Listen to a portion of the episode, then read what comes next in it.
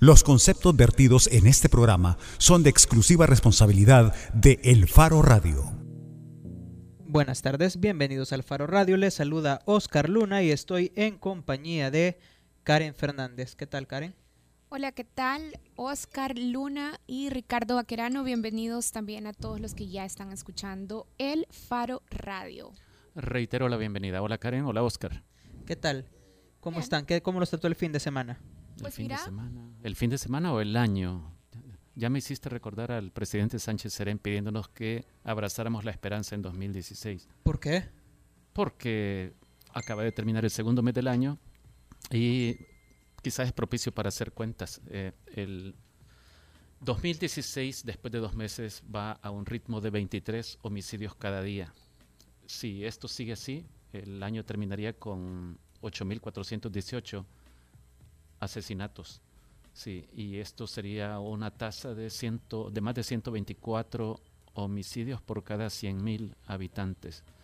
Es decir, con, con estas cifras Eso uno superaría se pregunta si, si es posible abrazar la esperanza, si hay razones Todo para lo contrario. sentirse optimistas. eso superaría como en 2.000 asesinatos al año pasado, ¿verdad? Sí, casi en 2000, como en, 1800, en 1800 más o menos. Mira, y sobre todo yo creo que es todavía más desesperanz- desesperanzador cuando en medio ves estas cifras de, de asesinatos, de homicidios, te imaginas también el sufrimiento de todas las familias que son víctimas de la violencia y al final te encontrás como con videos con mujeres desnudas bailando adentro de un penal el video de la porno fiesta. Y yo creo que al final ese video nos da una razón más para desesperanzarnos, pero también al final nos recuerda lo patético y triste que puede ser este país, porque muchas políticas y medidas de seguridad pública fallan y en medio de eso se permiten a escondidas acciones arbitrarias y poco transparentes como esta.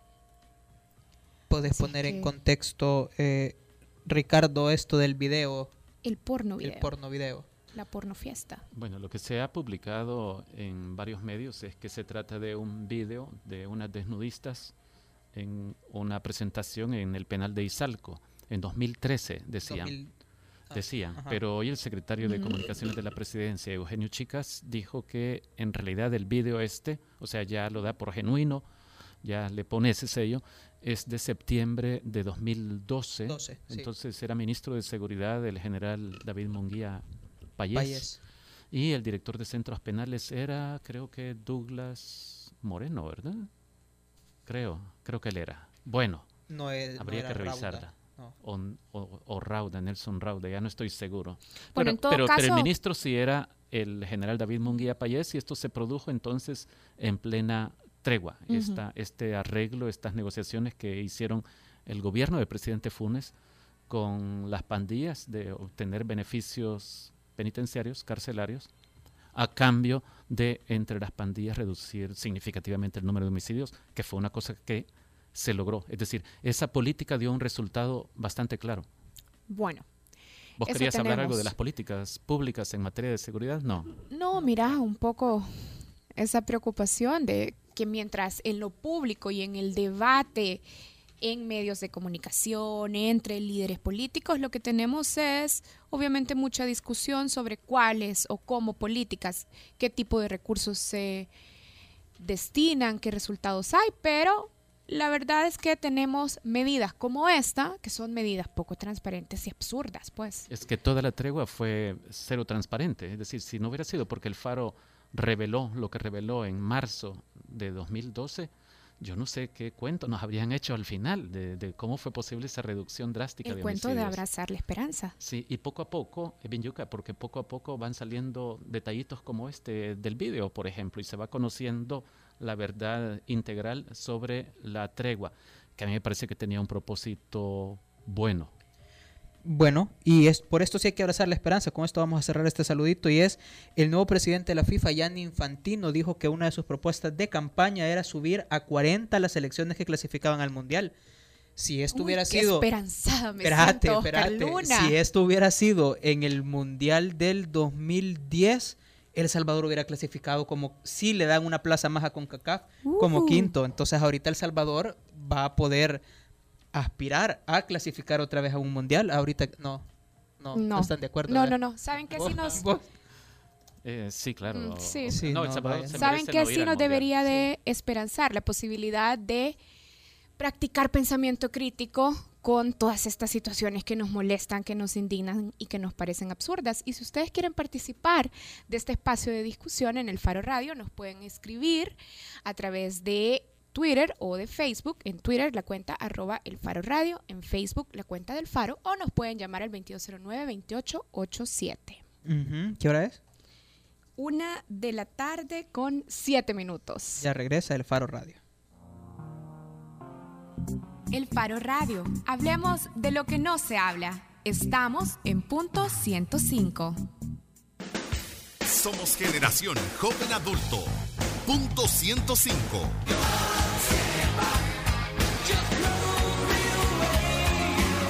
So- so- Solo éxitos. Punto 105. Inicia tus mañanas con la mezcla perfecta entre información y diversión. De lunes a viernes, de 6 a 8.30 de la mañana, La Puntada con Eduardo Arevalo y Ana Aguilar. Solo aquí, en punto 105, la radio del joven adulto. Es mejor que disfrutes, mejor que te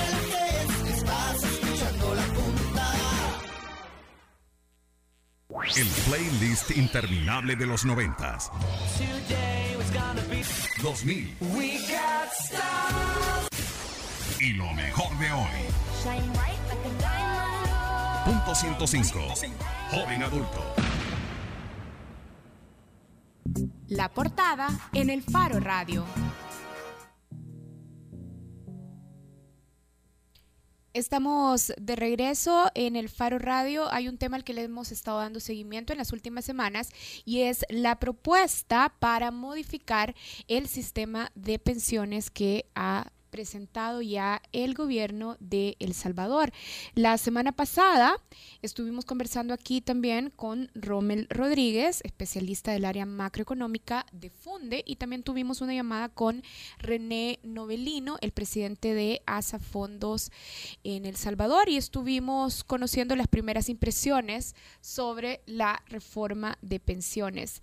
Hay algunos temas que nos preocupan, sobre todo la garantía de que los fondos que se han trasladado de las cuentas individuales a un fondo común puedan ser administrados efectivamente por el gobierno de El Salvador. Y el otro tema que también eh, es importante poner sobre la mesa es el tema de los parámetros de sostenibilidad del sistema. La reforma crea un fondo de reparto al que pasaría buena parte de todos los ahorros que los cotizantes hemos ido acumulando en el fondo que por ahora administran las AFP. Eh, esto según la Asociación de Administradoras de Fondos de Pensiones, ASA Fondos, serían unos 4.700 millones de dólares. Eh, en el Faro en este momento tenemos publicada una columna de Alexis Enríquez, un profesor salvadoreño que se ha dedicado en los últimos años a, a estudiar, a investigar sobre los sistemas previsionales en América Latina. Eh, la columna se titula algo así como La letra pequeña de la reforma de pensiones. Me parece a mí muy lúcida y eh, el énfasis que hace Alexis Enríquez es que hay que ponerle atención al punto aquel en el que para que funcionen las promesas que están eh, ofreciendo en esta reforma habría que confiar en que el Estado haga todo bien. Y Alexis dice, cuando se habla de que aquella pensión originada en el fondo de reparto para aquellos que posiblemente nos quedemos cotizando en los dos, en los dos fondos, en, el, en la cuenta individual y una parte al, al fondo de reparto, la clave ahí está en que el Estado pueda cumplir aquello de la disponibilidad de recursos. Y Alexis nos recuerda que el Estado eh, suele ser muy malo en esa área, que nunca tiene recursos. Yo le agregaría que hay problemas de poca transparencia casi siempre. Lo mencionábamos ya en un programa anterior, cuando el gobierno de Francisco Flores se negaba a incluir como deuda pública la deuda previsional, Y entonces, por supuesto, que eso te crea una sensación de, falsa seguridad, de que las cuentas no están tan mal, de que no tenés esa presión enorme de cientos de millones de dólares anuales. Eh, recomiendo yo que, le echen una, miradita a esta columna. Eh, creo que ilustra bastante bien sobre en qué consiste la reforma y además tira un par de inquietudes que los diputados o el gobierno tendrán que aclarar. Mira, y sobre todo el tema de sostenibilidad del modelo propuesto, creo que también es uno sobre el que deberíamos de estar preguntando muchísimo. ¿Cuáles son los supuestos en los que podría funcionar ese modelo que presente el gobierno? ¿Cuántas personas deberían de ingresar? Cuántos montos deberían de manejarse y serán suficientes para de alguna manera cubrir la deuda previsional que el gobierno aspira a cubrir con ese fondo, con el fondo de la cuenta común. ¿Hasta cuántos años se puede mantener la propuesta como tal? Deberíamos de hacer esas preguntas y deberíamos de tener más información también para poder discutir en el mediano y en el largo plazo qué tan de verdad estable y sostenible es la propuesta del gobierno. Y para hablar sobre ese tema, queremos conversar también con María Elena Rivera, que es coordinadora del programa de políticas públicas de Funda Ungo. María Elena, bueno, ahora se está conectando todavía, pero es importante, vamos a conversar con eh, María Elena Rivera, ya lo decíamos, representante de Funda Ungo, que tiene mucho trabajo estudiando y analizando el estado actual del sistema y también las posibilidades de reformarlo. Hola, María Elena.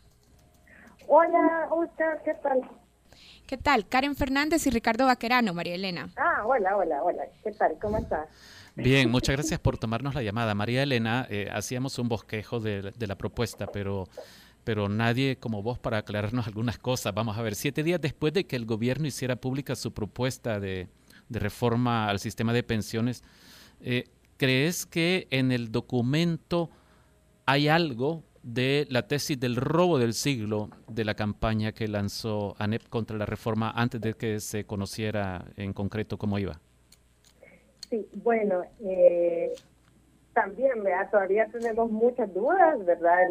El, anteproyecto de ley plantea bastante eh, líneas y rasgos generales, ¿verdad? La reforma, hay muchas cosas que van a depender probablemente de, una reglamentación, una normativa particular, ¿verdad? Pero lo que sí, ¿verdad? Nos parece que eh, no plantea definitivamente una reforma integral es una reforma o una propuesta que tiene un enfoque prioritario en la parte de la sostenibilidad y la parte de la sostenibilidad que se vincula específicamente con la parte fiscal, ¿verdad? No podemos hablar de la sostenibilidad en el mediano o largo plazo porque es necesario, todos los sistemas de pensiones necesitan la revisión de parámetros, edad de retiro, años de cotización, sobre todo entre la creación de un pilar de reparto y eso no se refleja precisamente en el proyecto de reforma que el gobierno ha presentado. Sí, María Elena, sobre este pilar de, reparto, yo eh, digo aquí con claridad, no tengo ningún problema en decir que me genera muchas dudas, que lo sigo viendo como un peligro de agujero negro, pero eh, ahora que has revisado ya tranquilamente el documento que presentó el gobierno, eh, ¿crees que hay garantías ahí para los ahorrantes sobre la utilización de los fondos que, para empezar, serían trasladados de sus cuentas de ahorro individuales? Y, en segundo lugar, por las cotizaciones que empecemos a aportar a este fondo, es decir, garantías de que ese recurso estará ahí disponible para cuando llegue nuestra hora de terminar la carrera laboral y buscar una pensión. En teoría y legalmente hay una garantía que, el proyecto establece que será la pensión mínima para todos los cotizantes al sistema de pensiones, pero la base o el sustento, ¿verdad? que podamos decir que esa garantía va a ser sostenible en el tiempo, es la que este, no queda clara y obviamente no va a quedar reflejada en el proyecto de ley, pero para eso sí será necesario que se dé a conocer los resultados del estudio actuarial que ha mencionado el gobierno que ha llevado a cabo el BID, que son precisamente el tipo de análisis y estudios que sustentan un tipo de reforma como este previsional cuando se están haciendo estos cambios, en este caso un cambio estructural, pero quizás no limitarse solo a dar a conocer o abrir al público, ¿verdad? Este informe porque este tipo de estudios son bastante complicados y de difícil comprensión incluso por públicos especializados. Es necesario también, como lo recomendaba ya este Mesolado en el 2014, él hizo una revisión en, al diagnóstico exterior y así una recomendación de que el estudio actual que se había llevado a cabo en ese en ese en esa etapa eh, fuera sujeto de una revisión y una validación por parte de una institución eh, como la OIT proponía él, que es una institución que tiene verdad un equipo de actuarios especializados en pensiones y que también goza de credibilidad sobre todo ante los trabajadores. Entonces, no solo es necesario como dar a conocer ese estudio, sino también someter a una validación ¿verdad? y a una revisión que garantice y dé la confianza al público que los cambios que se están proponiendo tienen una determinada horizonte de sostenibilidad o hasta cuándo llega el equilibrio, ¿verdad? De esta propuesta, del equilibrio del sistema de pensiones que, que, plantea esta propuesta sin necesidad de hacer otras reformas. María Elena. de tiempo esto otorga. Entonces, creo que mientras no se conozca eh, este estudio, ¿verdad? O los resultados de este estudio, que sea también validado, que sigue siendo la, la, recomendación, creo que eh, van a quedar siempre estas dudas sobre la sostenibilidad del sistema. E intentando profundizar en esto que ya nos explicabas, eh, María Elena, ¿qué tipo de información concreta entonces deberíamos exigirle al gobierno para tener claro esto de la sostenibilidad? Precisamente como mencionaba, esos resultados del estudio actuarial que den cuenta precisamente eh, cuál es el horizonte que otorga esta reforma estructural que se está haciendo sin necesidad de hacer reformas posteriores, ¿verdad? Y eh, también en el, en el mediano, bueno, corto y mediano plazo, que otras reformas van a ser necesarias, porque seguramente va a ser necesario con respecto a la revisión de parámetros, ¿verdad? Todos los sistemas de, de pensiones necesitan para mantener su equilibrio y su sostenibilidad en el largo plazo, esta revisión de parámetros que se tienen que ir ajustando en el tiempo, tomando en cuenta la realidad del mercado laboral y la realidad también eh, del cambio demográfico que estamos eh, pasando. Pero este estudio que se ha mencionado, este estudio actuarial, eh, es bien importante que, que se pueda conocer y que pueda ser revisado y validado para que otorgue la confianza verdad a la, a la población de que el efecto se está sustentando en cálculos de los impuestos que están teniendo estas medidas y de la confianza. María Elena, ¿qué debemos entender de las palabras de la presidenta de la Asamblea Legislativa, la diputada del FMLN, Lorena Peña, que dijo en, en este programa también que a más tardar en 10 años habría que estar haciendo una nueva reforma al sistema previsional. Cuando le preguntamos sobre la sostenibilidad posible de lo que estaban proponiendo, ella nos dijo, bueno, a lo sumo en 10 años habrá que estar haciendo otra reforma importante. Bueno, yo, como digo, de eso quizás ella tiene conocimiento precisamente de, estos cálculos eh, actuariales y el horizonte que, que tiene la reforma que están haciendo y definitivamente eh, es algo plausible, ¿verdad? La necesidad de hacer eh, eso, esa reforma considerando los parámetros porque eh, hay elementos que no se están tocando, ¿verdad? Y que se dejan de lado y que ya se mencionaba como necesarios. La parte de los años de, de cotización, que imponen ¿verdad? un periodo bastante restrictivo para los trabajadores eh, y el mercado laboral salvadoreño y también la parte eh, de las edades y años de eh, edades de retiro, ¿verdad?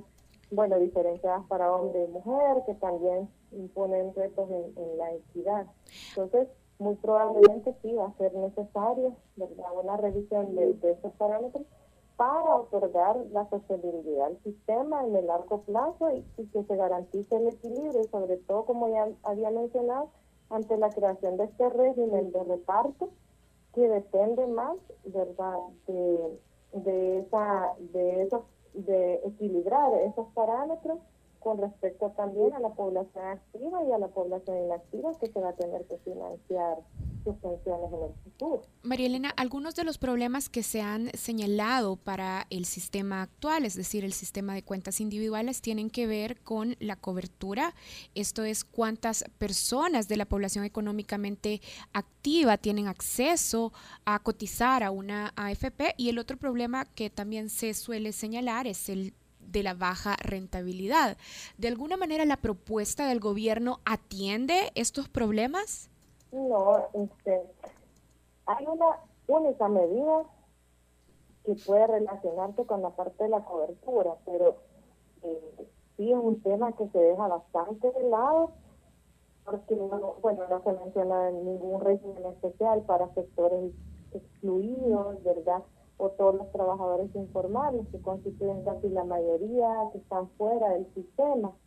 La única medida que se relaciona con la parte de la cobertura es, eh, si no me equivoco, en el artículo 9 que se menciona que se van a compartir la base de datos del Instituto Salvadoreño de Seguro Social con el régimen de pensiones, ¿verdad? Entonces, ¿esto por qué podría eh, apuntar o mejorar un poco la cobertura, pero la cobertura en el sector formal?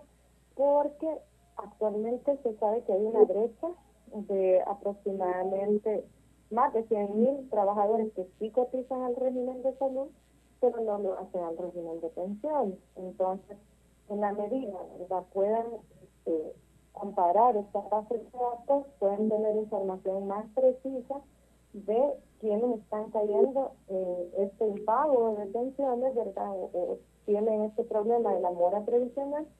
Sin embargo, ¿verdad?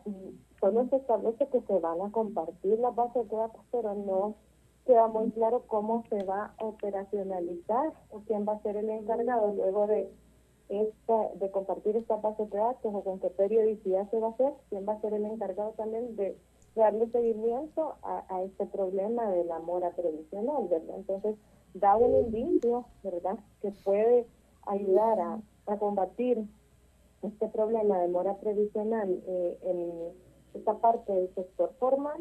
Sin embargo, este, me imagino que tienen que dictar algún reglamento o alguna normativa, aunque no quede atado aquí en, el proyecto de ley, pero tiene que ser sujeto a, aclaraciones, ¿verdad? Para que se pueda operacionalizar y este, aumentar un poco la cobertura para evitar estos casos que probablemente no son los 100.000, ¿verdad? Pero algunos que sí este, estén incurriendo en este impago y que se pueda, sea eh, una mora recuperable, ¿verdad? María Elena, última pregunta. Si todo saliera bien, si se produjera el escenario ideal en el que el Estado es sumamente responsable en, en los compromisos que asume, la aritmética que puede hacerse a partir de la propuesta permite inferir que la mayoría de personas o de los cotizantes obtendría una pensión, aunque sea ligeramente mejor, con el sistema combinado que se está proponiendo que con el actual. No, aquí, ¿verdad? De entrada, quizás los beneficios son diferenciados dependiendo del grupo, ¿verdad? Sí. Porque eh, para los trabajadores eh, que están abajo de dos salarios mínimos, eh, sí, ¿verdad? Sí es posible que el Estado pueda eh, cumplir con sus obligaciones, ¿verdad? Del pago de pensiones y garantizar esta, esta pensión mínima para estos empleados, para el que gane un salario mínimo, va a tener como tasa de reemplazo o como el equivalente de su pensión a su último salario, esa es la tasa de reemplazo, como tasa de reemplazo un 100%. Entonces, para él definitivamente va a mejorar la situación. Igual para quienes ganan hasta dos salarios mínimos, ¿verdad? Porque el que gana dos salarios mínimos, con esta reforma, actualmente va a tener una tasa de reemplazo del 50%, cuando con el sistema de ahorro para pensiones las tasas de reemplazo se calculaban entre 39 y 43%. ¿verdad? Entonces, para esta población de bajos ingresos, sí eh, va a tener una mejora en sus beneficios, sí es posible, ¿verdad?, que se haga este pago de las pensiones, ¿verdad? Sin embargo, es incierto, no tenemos estimaciones todavía, no tenemos cálculos.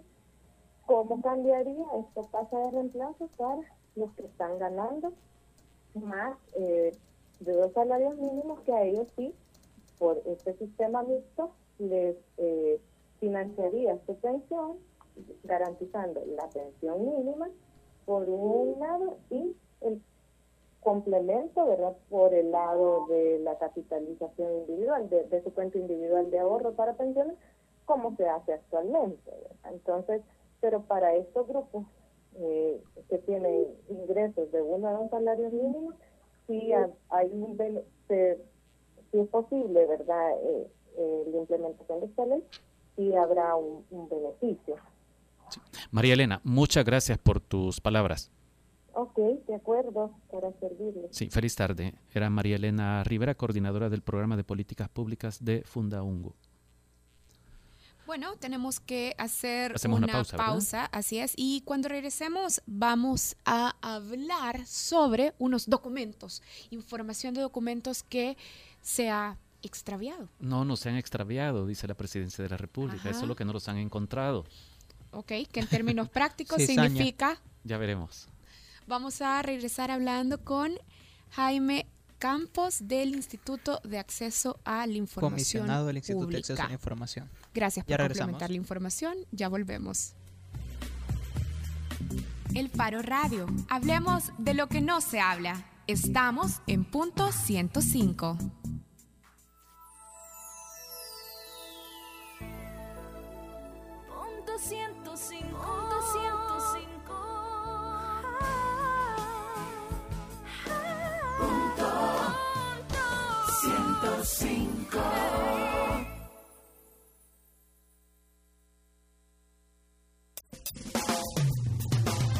Porque todos estamos hechos de canciones y vibraciones. No te pierdas todos los viernes, desde las 7 de la noche, Hechos de Música, con Carlos Galicia.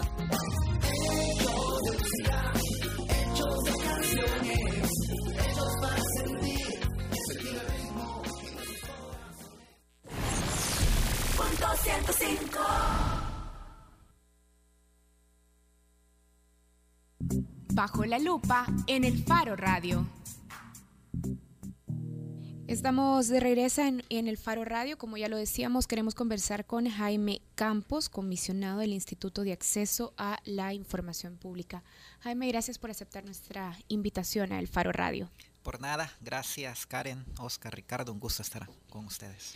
Bueno, lo que queremos iniciar preguntando y teniendo sobre la mesa es cuáles son los criterios, recordar cuáles son los criterios bajo los cuales en el 2015, el año pasado, el Instituto de Acceso a la Información Pública decidió respaldar la decisión que la Presidencia de la República había tomado ya de clasificar como reservados los gastos de viaje, publicidad y atenciones protocolarias del presidente y su esposa en este caso también. Sí, si no recuerdo mal, la base para poder declarar la reserva o confirmar más bien la reserva que hizo Casa Presidencial en su momento respecto de los viajes fue que revelar el detalle que se había solicitado pondría en riesgo las, los protocolos de seguridad que Casa Presidencial maneja en cuanto a la logística de los viajes, ya que Casa Presidencial alegó que la logística se mantiene para todos los presidentes de la República, lo que significaría que de revelar la información relacionada con viajes del expresidente Funes, no solamente se daría a conocer esta información, sino que estos protocolos de seguridad y logísticos son también aplicables a los actuales que se tienen en el caso del presidente Salvador Sánchez Serán. Y en el caso de los gastos protocolarios, ¿por qué se decidió respaldar la decisión de que es información clasificada? Si no mal recuerdo, eh, básicamente lo que dijo el instituto es razones de, o más bien Casa Presidencial y avalado por el instituto, razones de seguridad por el manejo que se tiene de la información respecto de los invitados internacionales que tiene Casa Presidencial.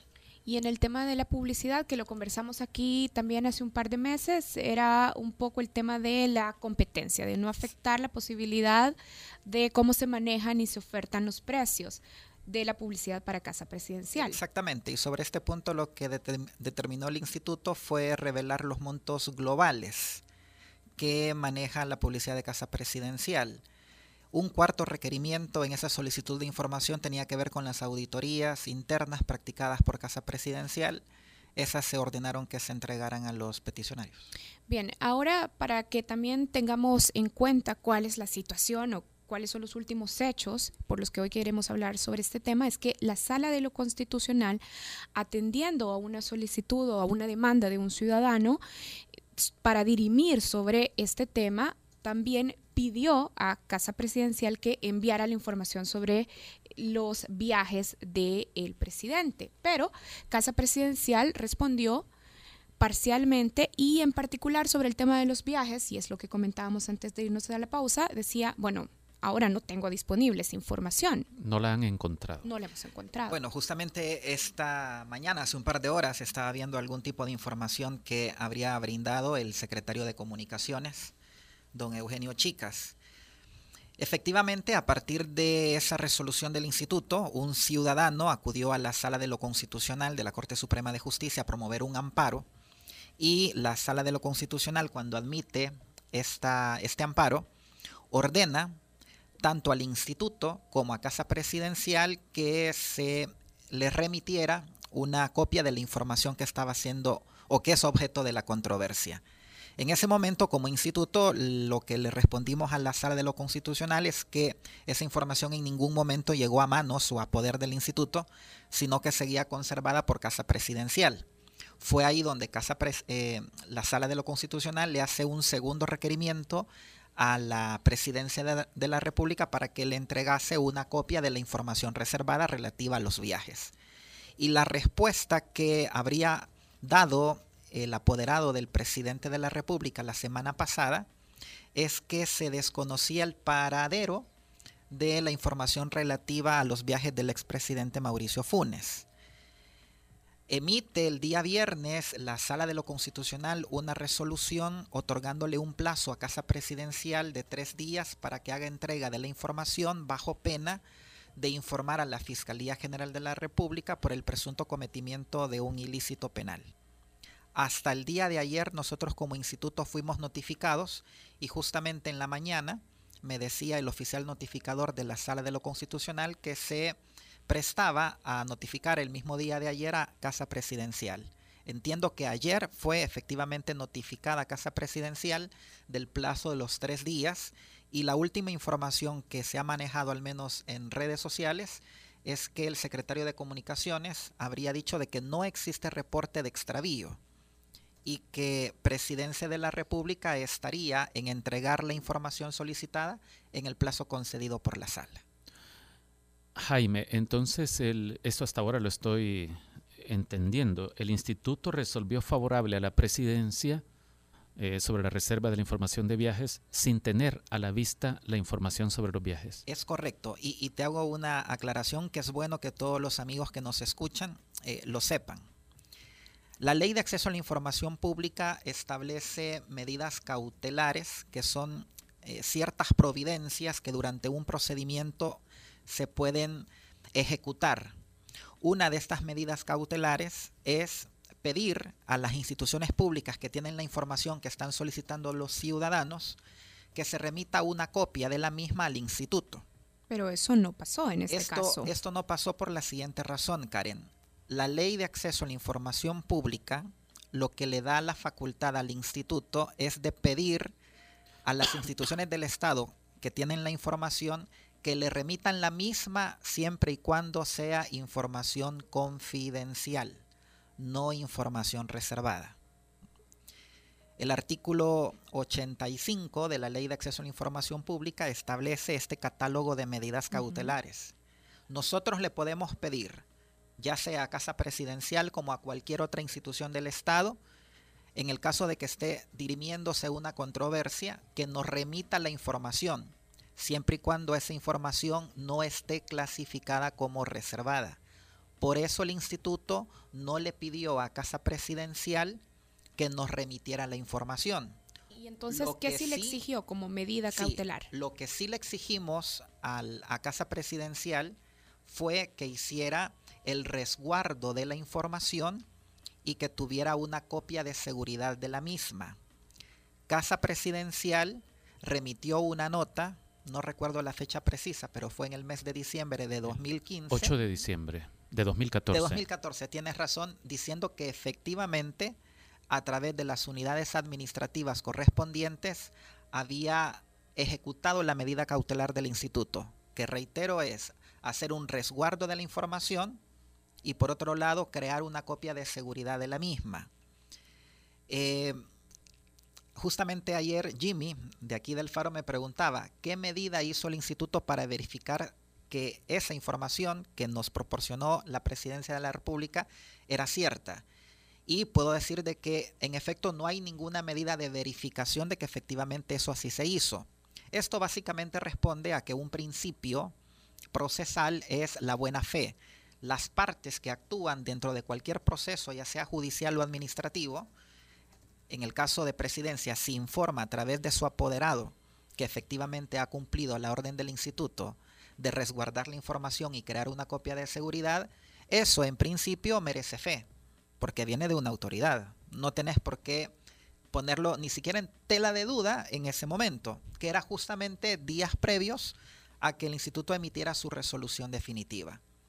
Nos enteramos prácticamente un año y fracción después que aparentemente por declaraciones que habría brindado el apoderado del presidente de la República dentro del juicio de amparo o dentro del proceso de amparo, que esa información se desconocía el paradero.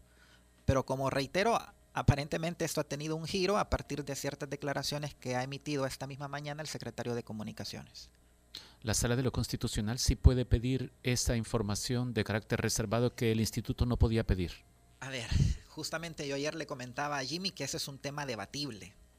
A ver, eh, la ley de acceso a la información pública establece de qué manera tú vas a garantizar un derecho fundamental, que es el acceso a la información pública y que le da la competencia al instituto. Desde luego yo no desconozco en absoluto las facultades de la sala para poder garantizar los derechos fundamentales, es decir, los derechos constitucionales. Esa es su labor. Ocurre... Fuiste candidato a magistrado de la Corte. Sí, claro, claro. O- ocurre algo, Ricardo. A ver, cuando una información está clasificada como reservada, esa calificación de reserva únicamente le corresponde a cada institución del Estado. Lo que hace cada institución del Estado dos veces al año es remitir al instituto un índice de información reservada. Pero nosotros, como instituto, la ley no nos da la facultad para poder desclasificar algún tipo de información que, aunque abiertamente sea pública, no haya llegado al instituto por un caso específico. Es decir, nosotros no tenemos facultades de desclasificar oficio. información de oficio, correcto, sino que únicamente cuando se presenta un caso, es decir, una apelación, motivada porque un ciudadano acudió a la unidad de acceso a la información pública de esa institución del Estado y se la denegaron precisamente por razones de reserva. Es decir, la iniciativa no puede nacer del instituto. Exactamente. Entonces, lo que nosotros hemos dicho siempre es que desde que el instituto ordena que una información sea pública, prácticamente pasa al dominio de todos. Sin embargo, cuando una información es reservada, en realidad ese tiempo que dura la reserva, que la ley establece un máximo de siete años, significa que esta información está en custodia absoluta de la entidad que la reservó. Entonces, si la sala de lo constitucional tiene facultades para pedir información reservada por todas las instituciones del Estado, digo que es debatible porque ni esa atribución la ley se la da al instituto. Ni esa atribución la ley se la da al instituto, siendo el instituto el órgano garante del derecho fundamental de acceso a la información pública. Desde luego alguien podrá decir, mire, hay medidas cautelares nominadas, es decir, que la ley establece, y medidas cautelares innominadas. Yo lo que me atrevería a decir eh, hasta tanto es que eh, la sala se ha, ha hecho una autoatribución de esta facultad de requerir información reservada a Casa Presidencial, que es lo mismo que decir, en otras palabras, la sala de lo constitucional puede acceder a cualquier tipo de información reservada de cualquier institución del Estado. Yo creo que por ahí habría que establecer ciertos matices o límites. ¿No crees, Jaime, que queda en una posición débil la procuración del derecho a la información si eh, pensamos que la información que se ha clasificado como reservada no la puede pedir ni siquiera la sala de lo constitucional? Desde luego que estás planteando la duda de si la sala tiene la facultad para solicitar esa información. Si no, la sala misma cómo va a procurar que se cumplan las garantías fundamentales que están en la Constitución. Claro, digamos que el análisis se puede hacer, digamos, si tú quieres resolver si una información es pública o reservada, vale la pena destacar lo primero. Una información reservada es pública por naturaleza. Va a ser revelada a toda la población cuando transcurra el plazo de reserva. Pero por esencia es información pública. Sí, sí. Entonces, para poder determinar si una información debe desclasificarse o no, no necesariamente tenés que tenerla a la vista. No necesariamente.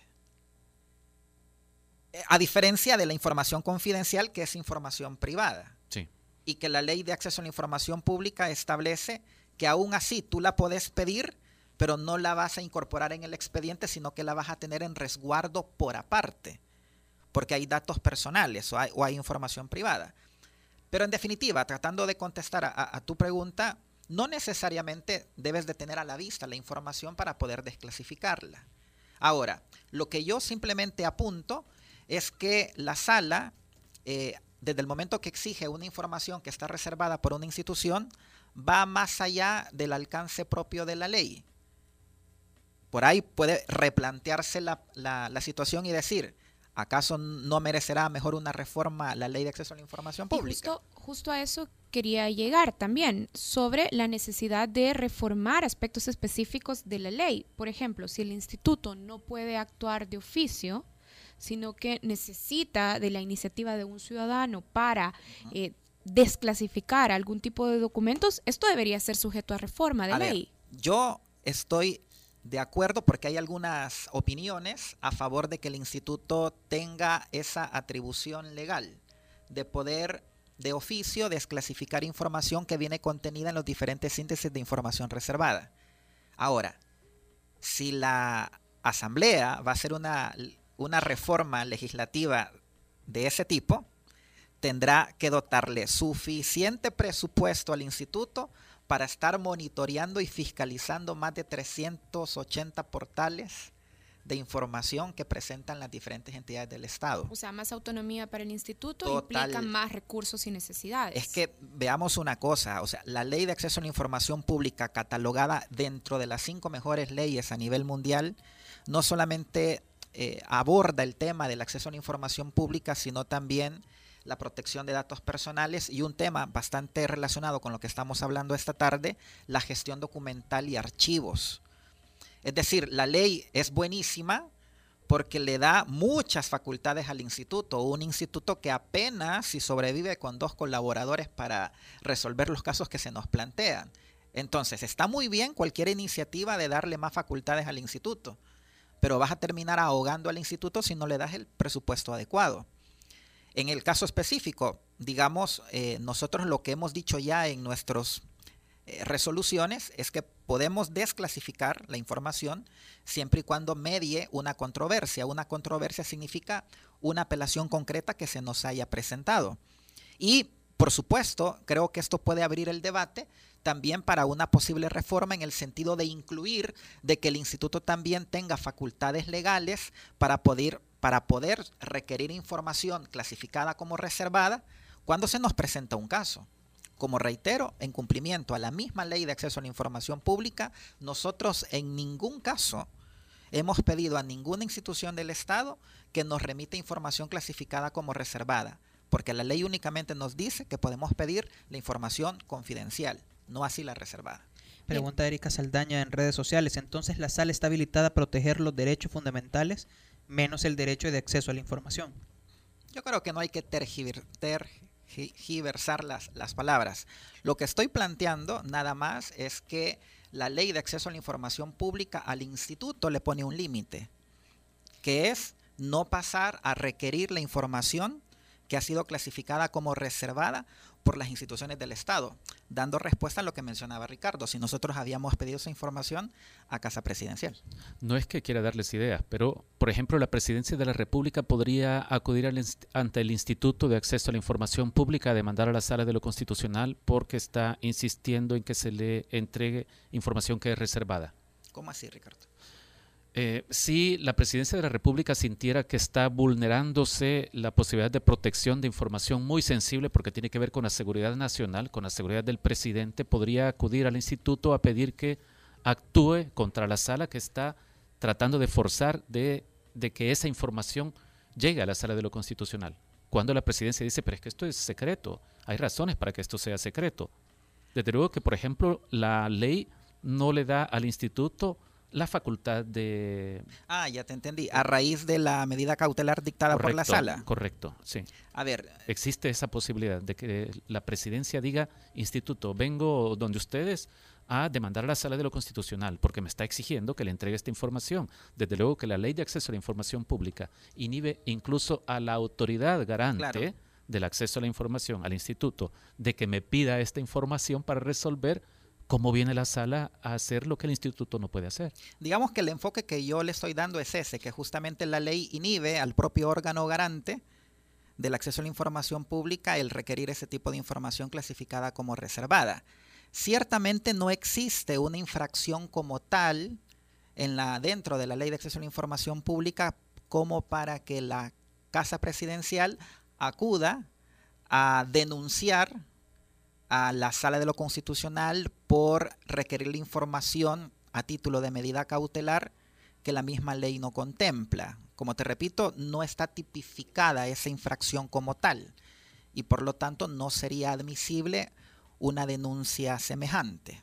Aunque, aunque como que se perfila la vulneración de un derecho, del derecho de mantener bajo reserva esa información. No, no, ¿No? porque, a ver, lo que sí constituye una infracción es divulgar información que esté clasificada como reservada.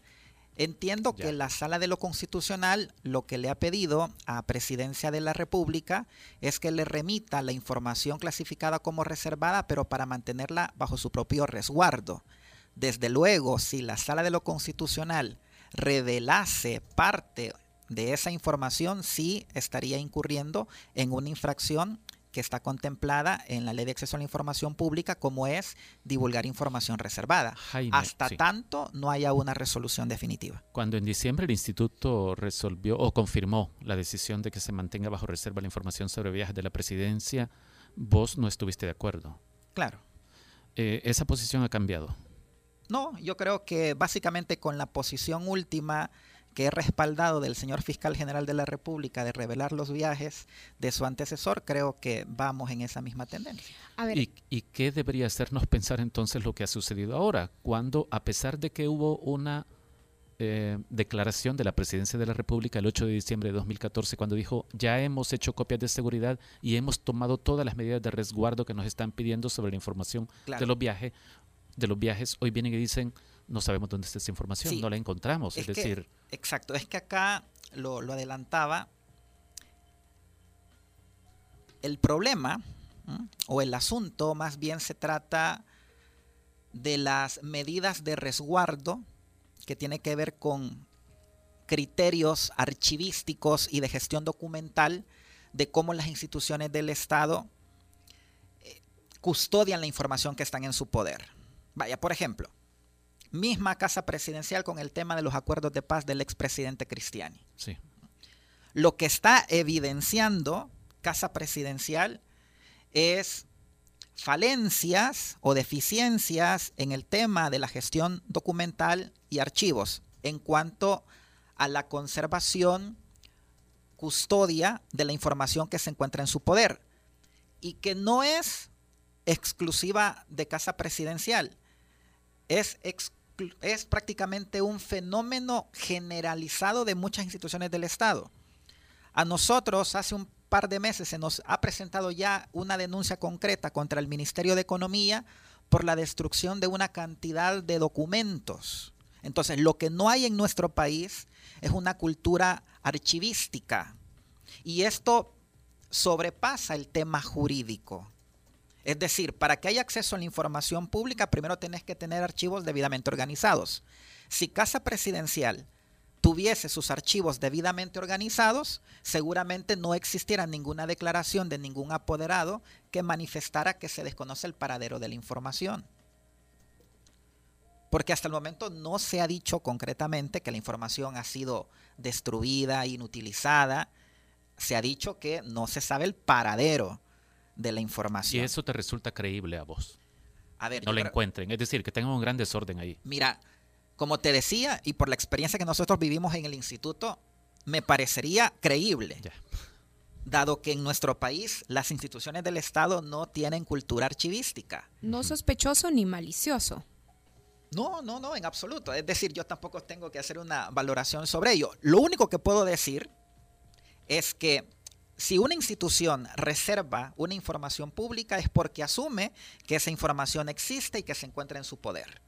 Ese es un principio básico del derecho de acceso a la información pública. Si vos, Casa Presidencial, reservaste una información, así lo declaraste porque emitiste una resolución de declaratoria de reserva, es porque asumís que esa información la tienes en tu poder y que es existente. Ahora, si esta información tú no le diste los debidos protocolos de seguridad y custodia como para tener tus archivos desorganizados, yo creo que esa es otra historia. Bien, Eh, pongámonos en escenarios. Oscar Luna, participación de redes sociales. Participación de... Gracias por darme la palabra, Karen, qué amable. Eh, Jaraguá le pregunta, ¿quién decide qué información es clasificada? Cada, cada institución del Estado. Ok, dale, solo porque no quedará. Gracias, bueno, Karen. pongámonos en escenario de nada, Oscar Luna. ¿Qué pasa? Bueno, proyectemos. Casa Presidencial envía la información completa a la Sala de lo Constitucional. La Sala de lo Constitucional resuelve el amparo y decide que la información va a desclasificarse. No podría la sala dar a conocer la información, sino que tendría que ordenar a Presidencia entonces que publique la información. Es correcto. Cuando la sala de lo constitucional, en el supuesto de llegar a amparar al ciudadano que presenta la demanda, eh, la información, aquí hay que aclarar algo. Quien presentó la demanda de amparo no fueron los abogados de la FUNDE. Es un ciudadano, Herbert Danilo Vega. Exactamente. Eh, lo que va a ordenar, en todo caso, la sala de lo constitucional, lo que ordenaría la sala de lo constitucional es decir que esta información es pública y por lo tanto ordenar a Casa Presidencial que entregue esta información a los solicitantes. A este ciudadano. Directamente, exactamente.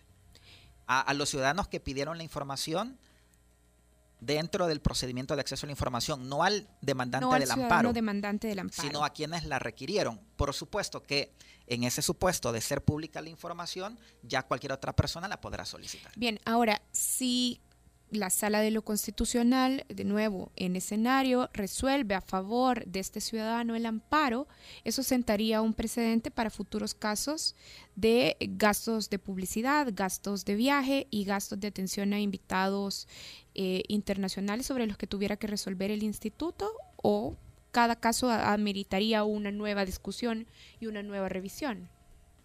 A ver, el derecho de acceso a la información pública es tan dinámico que no puede crearse un precedente único a partir de una sentencia de la Sala de lo Constitucional.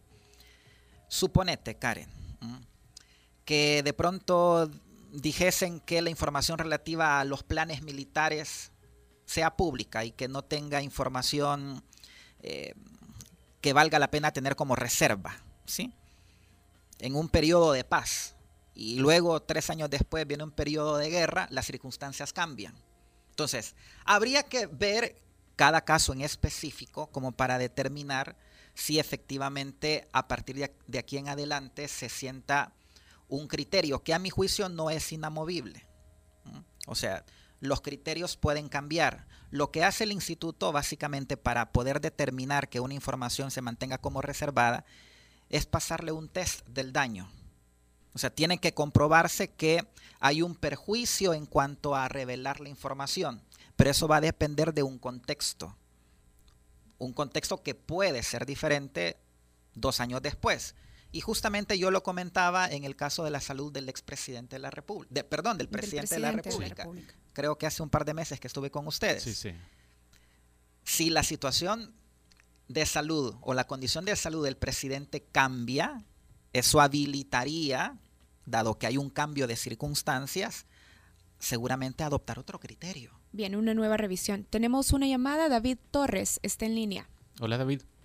Gracias, buenas tardes. Buenas tardes, David. Una pregunta y como que ya se me contestó con lo que acaba de manifestar el panelista, pero mi pregunta es, ¿hay algún tipo de restricción sobre el uso de la información? Por decir esto, bueno, yo solicito una información, no digo para qué la quiero y a esa información que a mí me entregan, puedo hacer lo que yo quiera con esa información o existe alguna limitante, incluso hay alguna penalización depende del rumbo que yo le dé a la información. Gracias. Gracias, David. Bueno, Jaime, una pregunta que nos hacíamos hace tiempo cuando se estaba diseñando la ley todavía. Claro. Bueno, la ley de acceso a la información pública establece que no es necesario decir los motivos o las razones que se tienen para pedirla. Y eso lo ha dicho reiteradamente el instituto. Otra cosa muy diferente es el uso responsable que hay que darle de la misma. A ver, o sea, tampoco quiero ser motivo de escándalo, ni mucho menos. Pero si yo voy y solicito a una alcaldía municipal, yo quiero conocer cuánto ganan, cuál es la remuneración que tienen los empleados municipales. Esa información es pública. Ahora, si yo me voy a dedicar a extorsionar a esos empleados públicos con, con base a esa información, o sea, yo no le voy a preguntar al solicitante a usted para qué quiere esta información, ¿sí? Pero ya el uso responsable que se le dé a la misma ya involucra eh, que puede llegar incluso hasta una cuestión delictiva, pues. Sí. Pero lo cierto es que no hay em, restricción alguna por cuanto no es necesario indicar para qué se pide la información o para qué se quiere. Tiene que ver con el artículo 6 de la Constitución también, ¿verdad? De la libertad de expresión y que responderán aquellos que Claro. en el uso de la libertad de expresión cometan Ahora, delitos. Claro, el tema es, bueno, mire, entonces, debido al auge delincuencial que se vive en el país, hay que pedirle a los ciudadanos que digan para qué piden la información y que no van a hacer un mal uso de ella. Eso sería poner límites justamente al derecho de acceso a la información. Jaime, pero y ahorita con lo que decías hace, hace unos minutos, eh, el contexto no ha cambiado para que el criterio de que los viajes del expresidente Funes no fueran eh, reservados. Digo, porque ahorita qué puede pasar que alguien diga, hey, le hubiera cobrado más, ahorita que lo veo, o hey, viste que te dije, ahí lo hubiéramos atacado porque ahí iba a ir. O sea, ahorita cuál es el criterio que sigue teniendo los viajes en reserva. Bueno, habría que preguntar si ese criterio se sostiene o no a partir de una solicitud de información del actual presidente de la República. O sea, lo que quiero decir es que evidentemente las razones que se tuvieron hace tres, cuatro años cuando Casa Presidencial decidió declarar en reserva esa información, si el índice de información reservada prácticamente es el mismo en el caso del actual presidente de la República, es porque Casa Presidencial estima que las razones se mantienen. A nosotros no nos ha llegado una solicitud diferente de acceso a la información pública, por lo tanto no puedo entrar a ese tipo de valoraciones, precisamente porque, como te repito, cada institución del Estado, al poseer la información, decide o no clasificarla. Sí. Bueno. Jaime, se nos ha acabado el tiempo. Qué rápido se agotó esto. Muchas gracias, Jaime Campos, comisionado del Instituto de Acceso a la Información Pública. Gracias, Jaime. Nosotros Gracias a un corte, sí. hacemos Gracias, una Jaime. pausa. Bueno, gracias a ustedes. Feliz tarde. El Faro Radio. Hablemos de lo que no se habla. Estamos en punto 105. Vive joven. Piensa adulto. Punto 105. Joven adulto.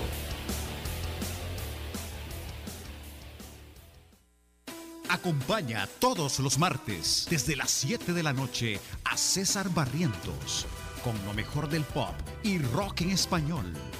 en Nación Eñe, solo aquí en punto 105, joven adulto.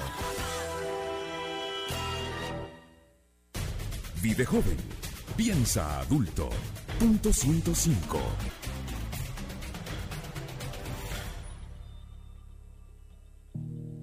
Bueno, ya nos vamos. Gracias Karen Fernández, gracias Ricardo Baquerano.